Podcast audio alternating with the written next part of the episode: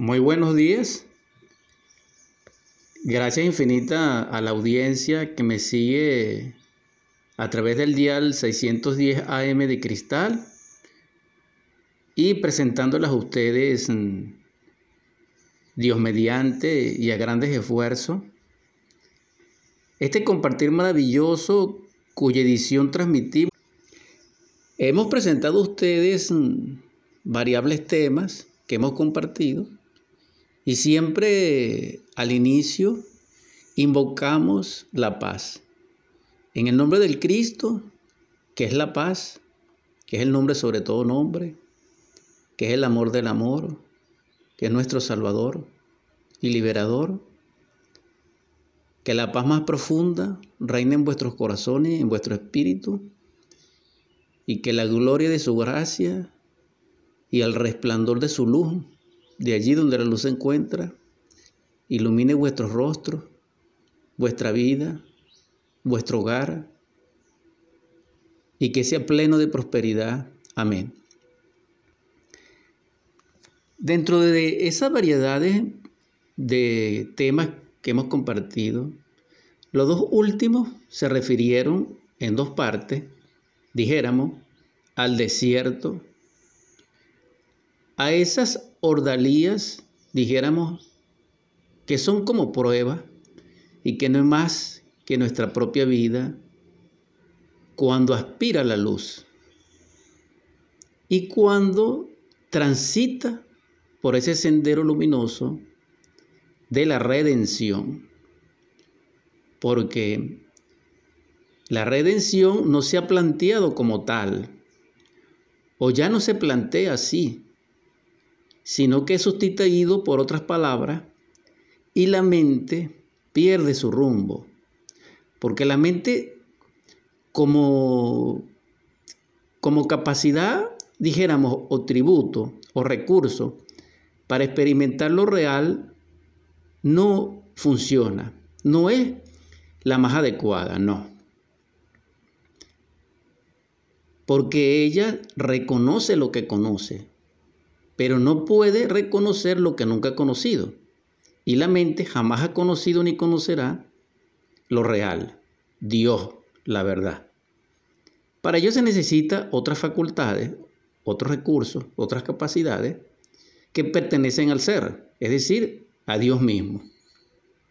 Y en una de sus partes, que es el ser, porque filosóficamente Dios es el ser, ese ser tiene partes infinitas. Y una de sus partes, en su más mínima expresión, que es lo que todavía en alguno de nosotros queda, es la esencia. Solamente a través de la esencia, de la conciencia, es que podemos nosotros experimentar lo real. Ella sí puede reconocer a Dios porque ella demana dimana de él. Y entonces ella lo reconoce. Quien no trabaja sobre su conciencia, quien no despierta su esencia, quien no logra la iluminación, no puede experimentar lo real. Tendrá muchas capacidades, será muy ilustre, será muy buena persona, llegará, dijéramos, a gobernante, gobernará, dijéramos, las naciones, eh, será famoso, pero no conocerá nada de lo real. Será ante Dios, dijéramos, una flor que hoy nace y mañana se seca y el viento arrastra. Esa es la verdad. Sin embargo, aquel que ha escuchado la voz que clama en el desierto y que abrió su espíritu y escuchó ese clamor, y se conectó con ese clamor que abrió su corazón para él, es un llamado. Y como ha sido llamado, él ahora dirigirá sus pasos a esa voz que clama. Sin embargo, su fe es inherente al escuchar porque él no ve el labio, la boca que pronuncia aquel clamor, pero sin embargo lo escucha y obedece y transita el sendero angosto, estrecho y difícil que lo conduce a la redención, que lo conduce a la salvación, que lo conduce a la autorrelación íntima del ser. Y vosotros sois ese llamado. Vosotros tal vez os encontráis en el desierto, tal vez no. Sin embargo, es necesario transitar nuestro desierto para que así podamos vencer a las tinieblas, para que así podamos ser fortalecidos y afirmados en Dios, para que así se pueda producir la salvación dentro de nosotros. Y ese es un trabajo intenso, difícil, casi imposible, pero para Dios no. Si tenemos la asistencia de Él a través de su gracia y de la verdad, y recibimos su auxilio, lograremos realizarlo. Y allí conoceremos la ciencia pura, que son los misterios de Dios, es decir, los misterios de los fenómenos de la vida en su manifestación multidimensional en toda su plenitud. Entonces realmente seríamos sacerdotes de Dios. ¿Por qué? Porque sabríamos y cooperaríamos con Él en su obra. Y esto sería extraordinario, maravilloso, para su gloria. Y entonces Él también nos glorificaría a nosotros. Pero para eso necesitamos transitar el desierto. Llegamos a la ciencia del probismo. A vosotros que anheláis la luz, a vosotros que queréis experimentar lo real, a vosotros que sufrís porque queréis platicar con un ángel, experimentar el espíritu, descansar de la aflicción del cuerpo, etc. A vosotros que anheláis desplegar vuestras alas y viajar por los cielos por donde viajó Pablo y escuchar la voz de Dios como Moisés en el Sinaí. Debéis despertar conciencia, porque si lo lográis, despertaréis. Es así, así es. Y podéis experimentarlo. Y también pueden en ese caso valorar su propio proceso. Y entonces llegaréis al autoconocimiento a ese autoconocimiento que tiene como basamento no solamente el Evangelio crístico, sino que también resuena maravillosamente como correspondencia exacta y precisa a nivel filosófico, metafórico, científico y filosófico con el Evangelio del Buda, con el Evangelio de Zoroastro, con el Evangelio de los misterios aztecas y mayas, con el Evangelio de los misterios egipcios. Porque todos los evangelios son la bienaventuranza de la redención. Son las noticias de esa nueva Jerusalén que nos espera. Esa Jerusalén es la misma Heliópolis de los egipcios. Es la misma lejana Tule de los misterios nórdicos. Esa Jerusalén celestial es la novia del novio. El novio es el alma humana. La novia es el alma espiritual, conjuntamente con Atman, que es el espíritu. Y en esas bodas maravillosas y extraordinarias del amor, del cual habla Jesús en su primer milagro, entre comillas, realizado en Belén, cuando transmuta el agua en vino en una boda y que reitera en varias de sus parábolas en matrimonio perfecto, es que podemos encontrar a Dios. Porque solo amando conocemos el amor. Pero para amar amando necesitamos morir en el yo. Todo aquel que ha comprendido esto va a transitar su desierto. Y en ese desierto expandirá su amor, porque en el camino su corazón se afligirá al ver a tantos necesitados. Primero los sedientos, Él calmará su sed. Después los hambrientos, Él calmará su hambre. Pero no solamente con el pan y con el pescado, sino también con el perdón y con la sabiduría. Porque hay algo interesante. Los discípulos, cuando Jesús el Cristo estaba en el pozo con la samaritana, andaban buscando comida para él. Y cuando ellos llegan, le dicen, maestro, rabí, te hemos traído tu comida. Y él le dice que no, porque su comida era dar la palabra de su Padre, que su alimento era la palabra de su Padre y que él se alimentaba con ella era cuando predicaba. Y lo confirma cuando dice, ¿acaso no es más el alimento que el alma y el cuerpo que el vestido. Palabras más, palabras menos, es lo que recuerdo de ese, de ese verso diamantino de Jesús en el Evangelio. ¿Acaso no es más el alma que el alimento y el cuerpo más que el vestido? De todas maneras lo pueden confirmar en la Biblia. Sin embargo, el punto es este. Jesús el Cristo enseñaba que no solamente de pan vivirá el hombre, porque lo ratifica cuando es tentado en el desierto, precisamente como la primera prueba del adversario, que es su Lucifer interior, que es la sombra del logo. Y él le dice al tentador que debe obedecerle, que no tentará a su Señor porque escrito está que no solamente de pan vivirá el hombre. Pero también cuando se transita el desierto, se encuentran los desconsolados, aquellos que fueron engañados, aquellos que sufrieron fraude, aquellos que le rompieron el corazón con un juramento, con una traición,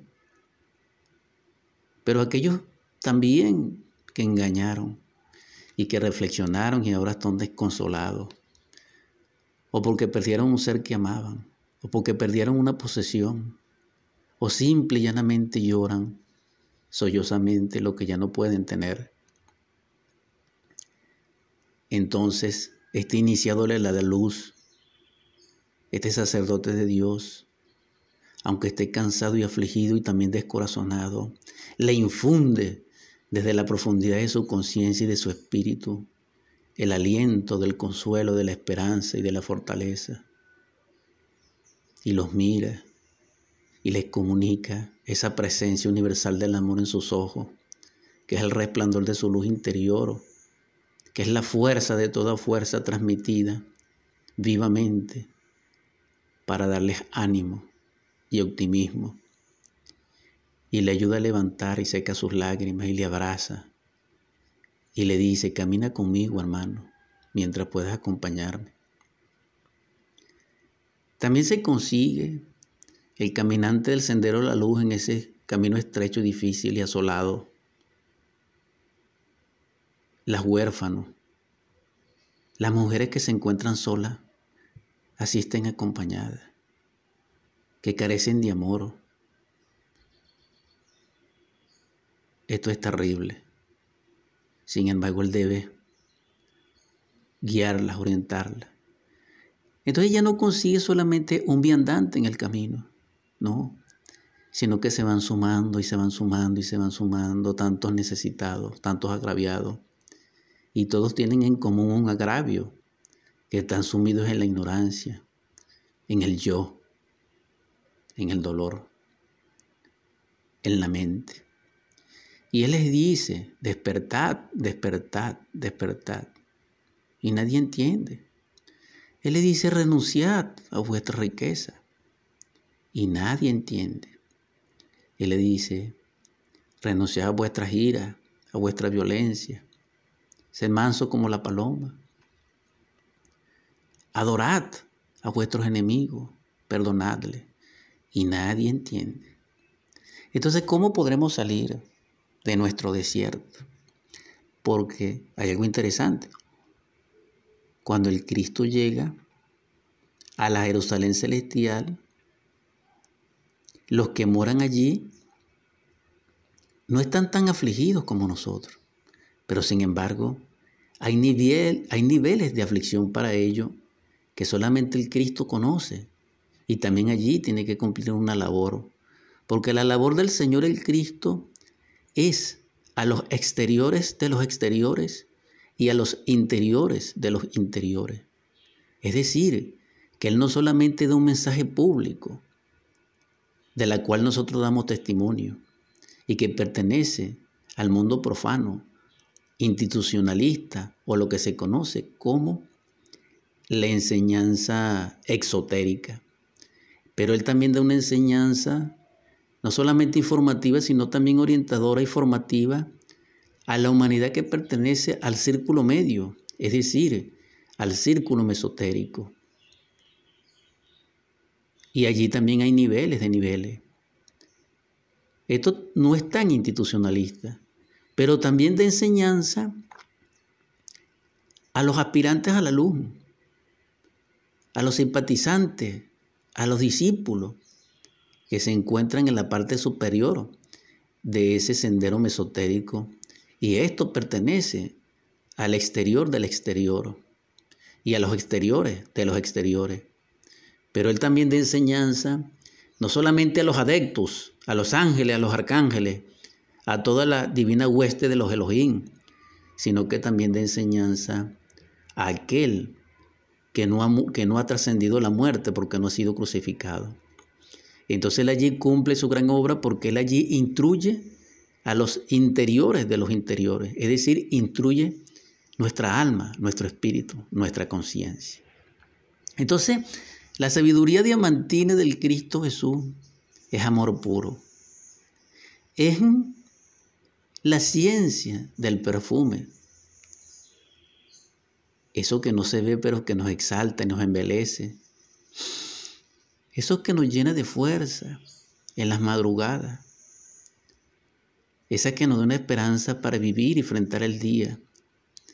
Y ese día lleno de luz, progresiva, nos lleva luego al descanso, a la noche fría.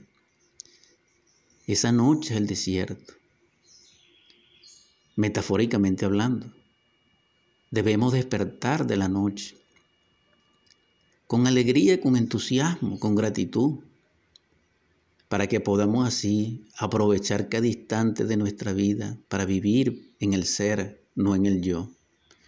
Vamos, Waldo, a un descanso musical para dar continuidad a nuestro segundo segmento de la edición 153 si es así, o la 54, en todo caso ahorita lo confirmo, de Superando nuestros límites. Continuando con nuestra edición 154, corrijo, edición 154 de Superando nuestros límites. Compartiendo con ustedes este conocimiento extraordinario, formidable, maravilloso, bellísimo, portentoso, que nos abre los misterios de la luz y nos permite, si logramos despertar, hablar en el divino lenguaje de la naturaleza, en el orto purísimo de la divina lengua. Y entonces ya nuestro corazón no estaría afligido por el día o por la noche por el frío, por el calor, no, sino que estaríamos centrados y en ese centro, en ese centro del árbol de la vida, seríamos inmunes, temperantes ante las adversidades, ante las fuerzas antagónicas de la naturaleza, del universo y del cosmos. Realmente la mayoría de sufrimientos que nos aquejan a nosotros devienen es de cómo percibimos la vida y tiene básicamente como elemento es la convivencia, cómo tratamos y cómo nos tratan. Y más aún, el sufrimiento mayor es emocional. Y esto es psicológico. Ahora bien, anhelo en palabras de exhortación para edificación de vuestra propia vida, que le deis la oportunidad a vuestro ser de ser, porque tal vez ustedes sean un sol de un futuro amanecer, tal vez ustedes sean un faro que iluminará el mañana a aquellos que se encuentran en la tormenta. Tal vez ustedes sean aquella voz que les llamará al arrepentimiento y que les conducirá a la luz, a la felicidad, a la dicha, a la prosperidad. Tal vez vosotros tengáis un espíritu interno que sea un pacificador y que están delante de que le deis la oportunidad de que pueda luchar por la gran causa, de romper con las cadenas de la violencia, de la ignominia, de la ignorancia. También es probable que alguno del que me escucha sea un maestro, un predicador, un sanador, y vuestro en él que les deis la oportunidad demostrar el camino a alguien que se encuentra desesperado.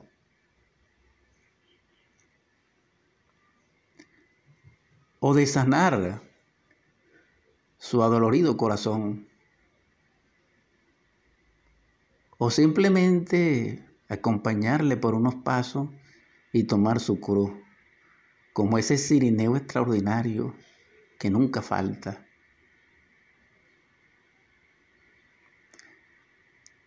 Pero identificado con el ego, viviendo en el yo, ¿cómo sería posible sentir a nuestro semejante? ¿Cómo? Y ahí el error. Entonces, hermanos, hermanas, audiencia que me escucha, conectémonos con la esencia de nuestro hermano. Conectémonos con su espíritu interno. Conectémonos con las partes superiores de él. No permitamos que nuestro yo se conecte con su yo. No, no más. Porque ¿cómo cambiaríamos? ¿Cómo cambiaría el mundo? ¿Cómo podríamos ser felices? ¿Cómo sanaríamos? ¿Cómo transitaríamos triunfantemente nuestro desierto? ¿Cómo? Solamente amando a nuestros semejantes, solamente siendo empáticos con ellos, solamente dejando de ser nosotros y en conciencia ser ellos, poniéndonos en su lugar, calzando sus zapatos, mirando por sus ojos es que podemos darnos cuenta que también duermen, que también sufren, que también padecen, que también necesitan. Y entonces nosotros seríamos una fuente de luz dentro de la oscuridad. No importa que seamos cosificados mucho después, no importa. Pero el amor lo vale, el Cristo lo vale, la obra lo vale. Entonces vosotros sois para el mundo la esperanza en una progresión mayor de felicidad. Por eso vivís el desierto. La Madre Teresa de Calcuta, sufrida, sola o acompañada. Ella estaba acompañada, pero ella sufría de soledad en un desierto. Pero sin embargo ella sonreía, ella amaba, ella daba lo máximo hasta que doliera. Y así lo han hecho otros apóstoles, otros mártires, otros iniciados, otros adeptos. Y nos han enseñado que solamente a través del amor podemos lograr cambios trascendentales. No superficiales, no.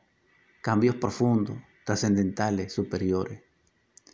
Necesitamos reflexionar sobre ello para que así podamos ser partícipes de la luz, para que así podamos ser partícipes de la ciencia de Dios, para que así podamos lograr el despertar de la conciencia y la autorización íntima del ser en Dios. Pero si nosotros no comenzamos por una reflexión evidente de sí mismo, si nosotros no comenzamos por una disección de nuestro propio instante que nos relaciona en ese instante con la vida, nosotros seguiremos soñando e hipnotizados bajo el velo de la ignorancia, del error y del orgullo, creyendo que somos una cosa que parecemos, pero que realmente no somos. Porque el desierto nos va a demostrar si somos o no somos. Entonces el desierto nos lleva a nosotros en este momento al escenario de Shakespeare, cuando él con una calavera en su mano dice, esta es la cuestión, ¿somos o no somos? La exhortación en esta mañana, aquí ahora, desde mi corazón, desde la palabra que parlo en nombre de la verdad, dando testimonio de la enseñanza crística, de que hay, con permiso de vuestro Padre, la luz, el ser. Solo el ser puede autoconocerse a través del autoconocimiento, porque el ser es el ser y la razón del ser es el ser. No existe otra vía. Pero les informo que el ser es Dios. Lo que llaman Dios los creyentes es Dios filosóficamente. Solo en Dios podemos ser.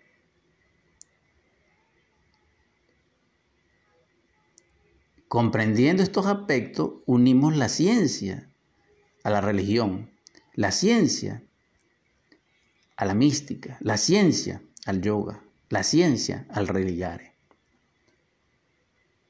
Y esto nos permite tener entonces las llaves del conocimiento. Y este conocimiento debe ser calificado a través del probismo, de la iniciación, del drama cósmico, del evangelio crístico en el desierto. En ese desierto nos orientamos con los propios sentidos únicos que en este caso tienen correspondencia y consonancia con lo que podamos vivir. Me explico. Si estamos en un desierto y no hay cerca montaña alguna, de día nos orientamos por las fuerzas naturales y por su representación en ese instante que llega a nosotros, ya sea a través de la tormenta, ya sea a través de la luz o ya sea a través de la sombra. Pero también nos podemos orientar a través de las estrellas, si es de noche. En la noche se sumarían las estrellas. Es decir, en el día tenemos un solo resplandor, aunque sabemos que hay estrellas que no se ven, porque están ocultas, porque tenemos tanta luz que no las vemos. Pero en la noche no tenemos el resplandor del sol intenso, ardiente, profundo, desolador, sino que tenemos las estrellas titilantes que parecen cocuyos que navegan en ese campo celeste de la bóveda universal.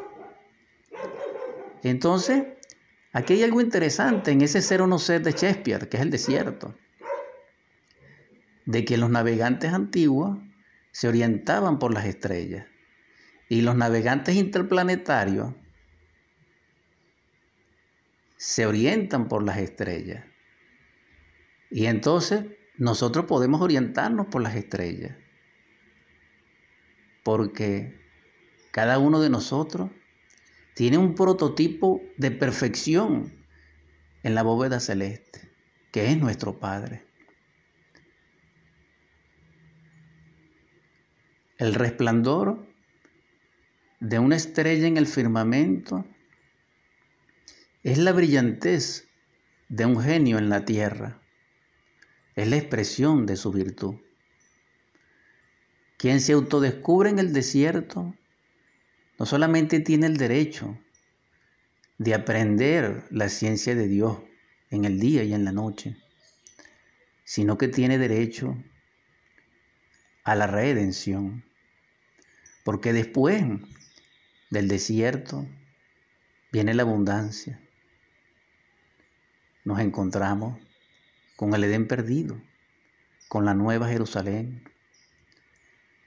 con el primer amor y con la muerte que nos va a liberar a través de la resurrección. Entonces, pregunto, si el Cristo es exigente, ¿por qué nosotros no caminamos en el desierto? ¿Por qué? Le tememos. ¿Por qué tenemos miedo? ¿Por qué? La respuesta está en que la esencia no le teme al desierto. El yo sí, porque el yo es cómodo, el yo es exigente, el yo tiene derecho, el yo mm, le encanta el hedonismo y el yo, aunque es caos, dolor, etcétera, a él le encanta lo que aparentemente es estable. El ser no. Repito, el ser es inherente al todo y es el todo.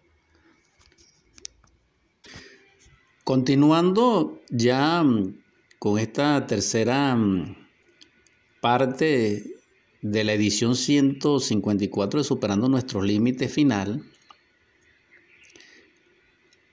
Es necesario como conclusión de que transvaloricemos nuestra vida. Hasta este instante, ¿por qué sufrimos? ¿Por qué hacemos sufrir? No quieran sufrir, no generen sufrimiento. Reflexionen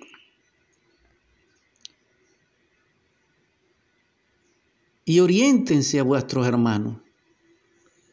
Vivan para ellos.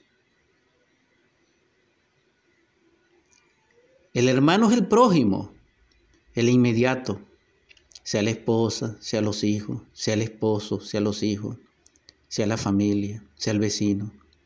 Siempre hay un prójimo.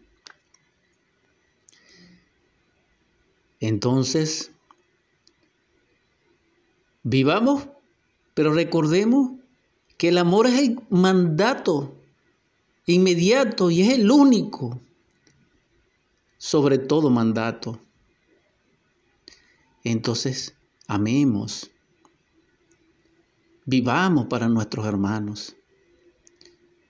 Despierten la conciencia porque ella es el amor. Y ella, de sí misma, les dará, les aportará lo que requieran para amar de acuerdo a las necesidades de su prójimo. En la medida que ustedes aman a su prójimo, se aman a sí mismos. Pero este amor es consciente. Esto quiere decir que en la medida que nosotros estemos conscientes de nosotros mismos, y de todo lo que acontece dentro de nosotros en el nivel específico que sea, así también será con nuestros semejantes y les asistiremos. Porque el, el asunto es del amor es que Él es exacto, Él es perfecto. Él no es un cálculo, no. Y esto es extraordinario. Es maravilloso. Pero para llegar a ese nivel necesitamos trabajar sobre sí mismo. Recuérdenlo siempre. Pero también recuerden que cada uno de ustedes es la posibilidad infinita de un Dios. Cada uno de ustedes es la semilla de un hijo amado. Porque así como tienen un papá y como han tenido muchos papás, también tienen un padre. Y que ese padre tiene un padre cósmico común universal, que es el sagrado absoluto solar, que es el Dios en su síntesis unitaria. Es necesario comprender eso, que nosotros pertenecemos a un todo y que el todo pertenece a nosotros. Entonces así no dañaríamos a nuestros hermanos, no le ofenderíamos, no le humillaríamos, no le negaríamos el amor. Colocaos en el punto de vista ajeno.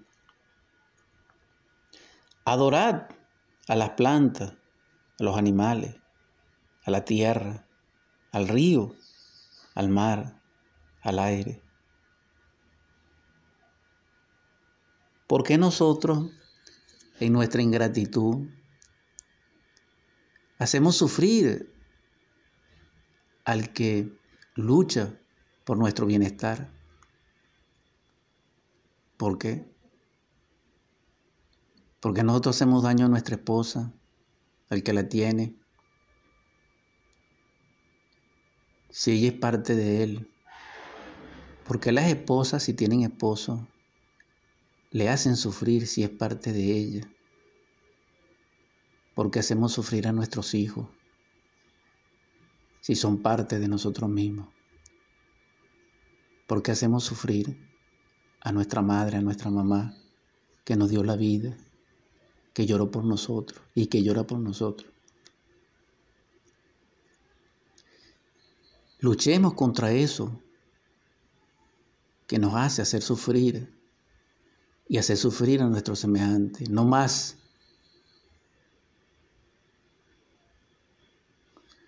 Vamos a romper la cadena del sufrir y del ser sufrir.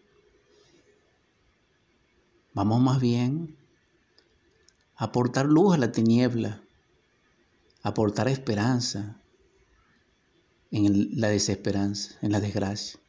Aportar consuelo al afligido, al frágil, al vulnerado, al quebrantado. Vamos a hacer una obra luminosa, exaltativa, que nos distinga ante Dios, no ante los hombres. Vamos a renunciar a la miseria del yo, a la miseria del egoísmo, a la miseria de la separatividad. Vamos a renunciar a la ira, a la violencia, al orgullo, a la pereza, a la gula, a la lujuria, al crimen, al delito, a la corrupción, a la mentira. Vamos a renunciar a la mente, al intelecto anticrístico. Vamos a vivir para nuestro ser en el ser por el ser, en Dios y así florecerán los poderes cósmicos, la virtud del santo que hay dentro de nosotros. Porque en la posibilidad infinita de cada uno de nosotros hay un logos, hay un Cristo íntimo, hay un profeta.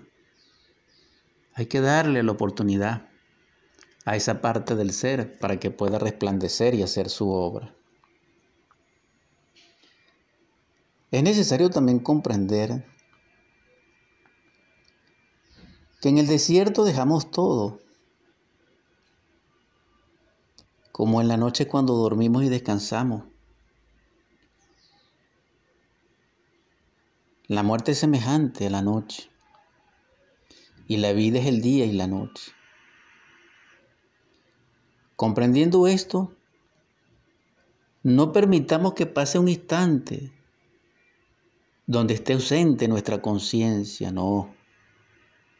Estemos atentos en recuerdo de sí, en autoobservación, en acecho místico, aquí y ahora, para que podamos transformarnos, para que puedan ser partícipes de la luz, de la vida, de la alegría, de la dicha, de lo que es la vida que fluye a cada instante y que nosotros no la percibimos porque estamos inconscientes.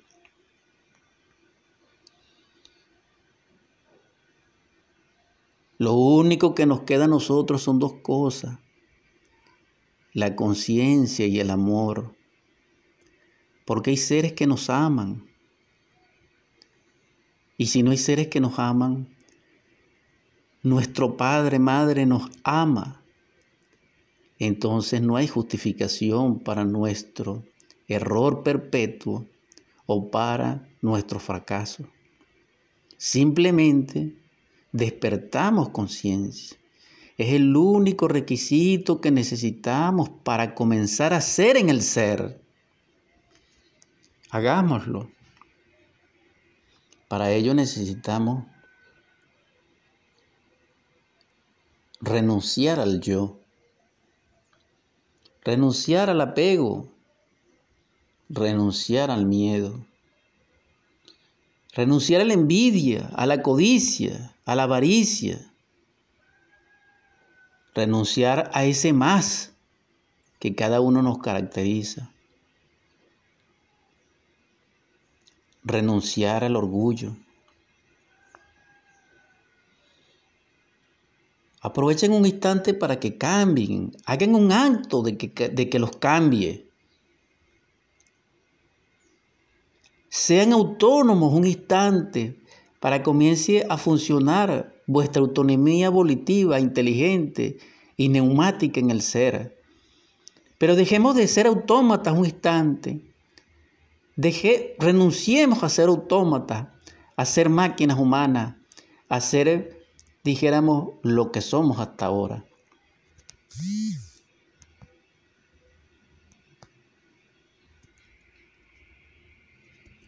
Necesitamos comprender esto. Solo así podemos transformar. Estamos terminando la transmisión o edición 154 de Superando nuestros Límites. Gracias infinita a la audiencia. Realmente anhelaría compartir con ustedes tanto, pero estamos limitados por el tiempo y por otras razones. Pero mi gratitud hacia ustedes es infinita, especialmente a aquellos que me aman. En el nombre del Cristo, que sea la paz y la gloria y la prosperidad para todos. Así sean enemigos, así sean adversarios, así sean apóstatas, así sean lo que sean. Porque no soy nadie, ni más que nadie, ni procuro serlo, sino que comparto estas enseñanzas para cooperar con la gran causa, para luchar contra mí mismo, para ser útil, para exhortarles, para recordarles. Es lo que puedo hacer. Gracias infinitas. Vamos a convertir estas juntas hercianas en oratorio, en el nombre del Cristo, por la caridad universal y de acuerdo a la ley, a ti, Logos Divino, emanación ígnea, que eres el amor, la redención, que eres la perfección, te suplico. Por todo el que sufre y padece enfermedad donde quiera que él se encuentre Derrama sobre él tu espíritu de sanación y de vida, Señor, para tu gloria. Perdónanos nuestros errores. Sustituye sus ayes por la alegría para tu adoración, Señor. Te ruego que en los hogares donde reine el hambre, la miseria, la desolación, la carestía, Derrame sobre ellos tu espíritu de abundancia, de prosperidad y de riqueza. Señor, te suplico que bendigas a aquellos seres que su bondad sustentan y dan alimento a otros seres. Provéelo, Señor, para que abunde la riqueza, la prosperidad y la abundancia. Divino Logos, Salvador nuestro, te suplico humildemente que en los lugares donde reina el grito, la violencia, el golpe, el miedo, el sollozo, el llanto, el quebranto, la diatriba, la discusión, el grito, el divorcio, derrame sobre ellos paz, amor, el espíritu de concordia, de unión, de felicidad, de familia, donde resplandezca la dicha de la sonrisa, del beso santo que es el ósculo y del abrazo, donde canten sus corazones himnos de gloria para ti. También te suplico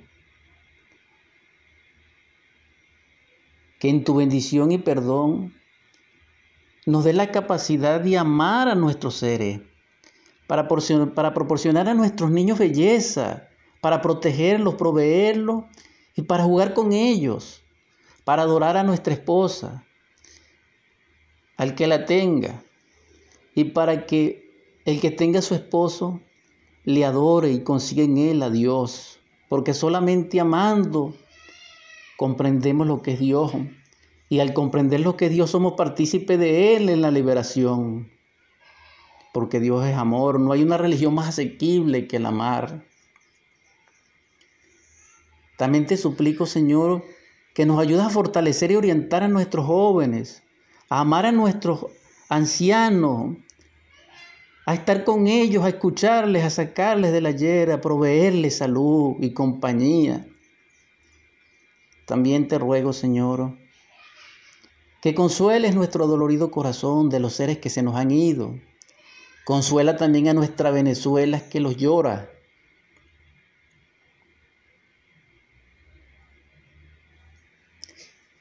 y lleva hasta ello la prosperidad.